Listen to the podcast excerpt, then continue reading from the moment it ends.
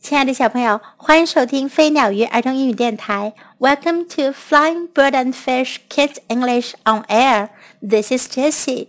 今天，Jessie 老师再为你讲一个关于小海豚 Dipper 的故事。Dipper and the Old Wreck. 迪普和沉船。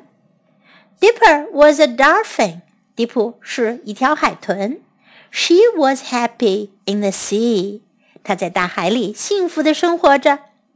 One day, Dipper saw a wreck on the sand. 有一天，迪普在海底沉沙上看见了一艘失事的沉船。Dipper swam down to the wreck. 迪普向下游到沉船旁边。There were some holes in the wreck. 沉船上有很多洞。Dipper swam in and out of the holes. 迪普在这些洞中游进 游出。Then Dipper saw a door. 忽然，迪普看见了一扇门。She got the door open with her nose and went into a big room. 迪普用鼻子顶开门，然后游进了一间大房间。In the room was a treasure chest. 房间里有一个藏宝箱。Dipper saw gold rings and silver beads in the chest. 在宝箱里，迪普看见了金戒指和银珠子。Then Dipper saw a little window。然后迪普看见了一个小小的窗户。I want to get out now, she said. 她说：“我现在要出去了。” So she swam to the window. 于是她朝窗户游了过去。Dipper got the window open with a nose. 迪普用鼻子顶开窗户。She swam out of the little window.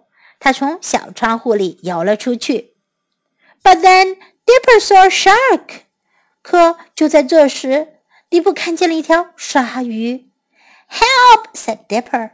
迪普喊道：“救命啊！That shark will eat me.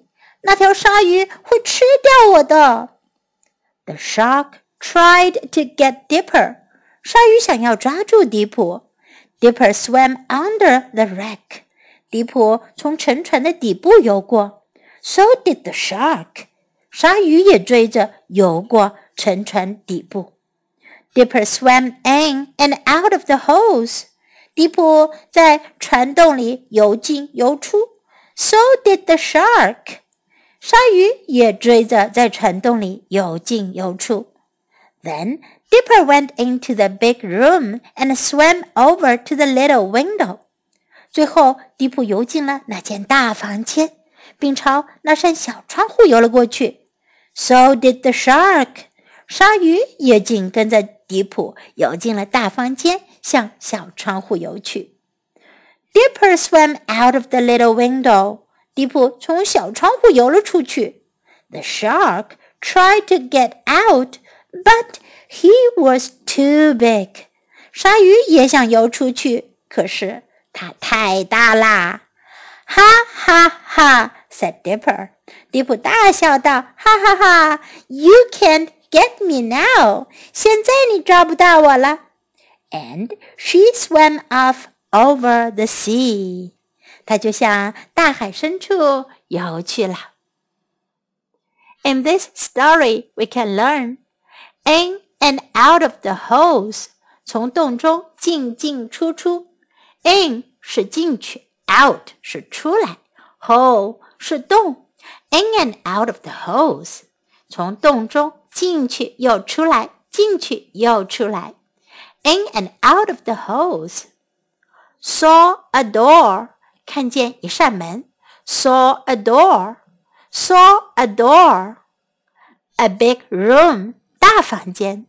a big room, a big room, a treasure chest, 宝箱，treasure 是珍宝、宝藏，chest 箱子，a treasure chest, a treasure chest. Gold rings 金戒指，gold rings, gold rings. I want to get out now. 现在我想出去了。 I want to get out now. I want to get out now. That shark will eat me. 那鲨鱼会吃了我的。That shark will eat me. That shark will eat me. You can't get me now. 现在你抓不到我了。You can't get me now. You can't get me now. Now let's listen to the story once again. Dipper and the Old Wreck. Dipper was a dolphin. She was happy in the sea. One day, Dipper saw a wreck on the sand. Dipper swam down to the wreck. There were some holes in the wreck. Dipper swam in and out of the holes. Then Dipper saw a door. She got the door open with her nose and went into a big room. In the room was a treasure chest. Dipper saw gold rings and silver beads in the chest. Then Dipper saw a little window. I want to get out now, she said. So she swam to the window. Dipper got the window open with her nose. She swam out of the little window. But then Dipper saw a shark. Help! said Dipper. That shark will eat me. The shark tried to get Dipper. Dipper swam under the wreck. So did the shark. Dipper swam in and out of the holes. So did the shark. Then Dipper went into the big room and swam over to the little window. So did the shark. Dipper swam out of the little window. The shark tried to get out, but he was too big, Ha ha ha! said Dipper, You can't get me now. and she swam off over the sea. The end of the story, and time to say goodbye.